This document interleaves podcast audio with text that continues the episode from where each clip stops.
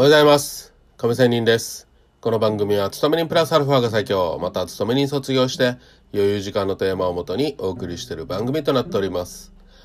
さあ、FX の話ですが、自分に都合の良いように相場を見るという話をしたいと思います。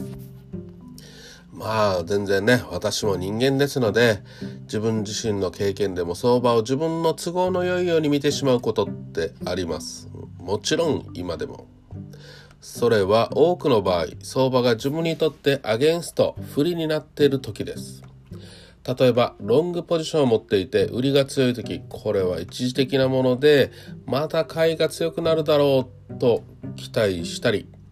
もっと意地を張ると相場が間違っているとあくまでも自分の相場に固執してしまうことがあります。これはやっぱりいけませんね。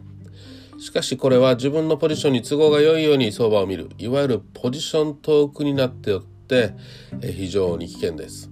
もっと素直に相場を見て重い硬いを知ることが大切です。人間継続して相場を当てることは基本的にはかなり難しいことです。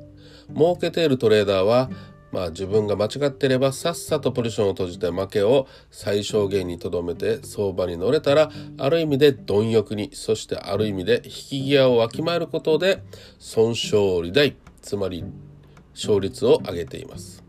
自分自身の相場感を否定するということは勇気のいることだと思って思われているかもしれませんがもっと気軽にあ間違えた。あっけらかんとポジションを閉じることは決して してはならない。ことではないということですね。むしろそれよりも相場感に固執してしまう方が、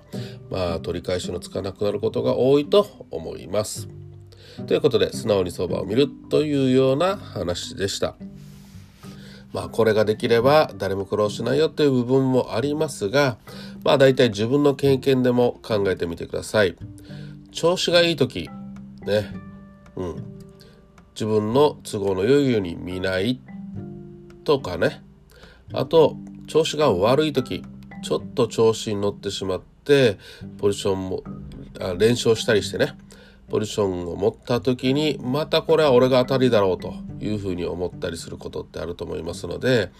うーんそろそろ俺調子に乗ってないか？どうか？とかね。そういう自分の過去のトレードかなりね分かっていると思いますのでその辺の経験からも素直に相場を見るとか自分の都合の良いように相場を見ないとかそういうのを研究してみては自分自身に問いかけてね、え考えてみるのはいいでしょう。それでは今日も良い一日を。See you!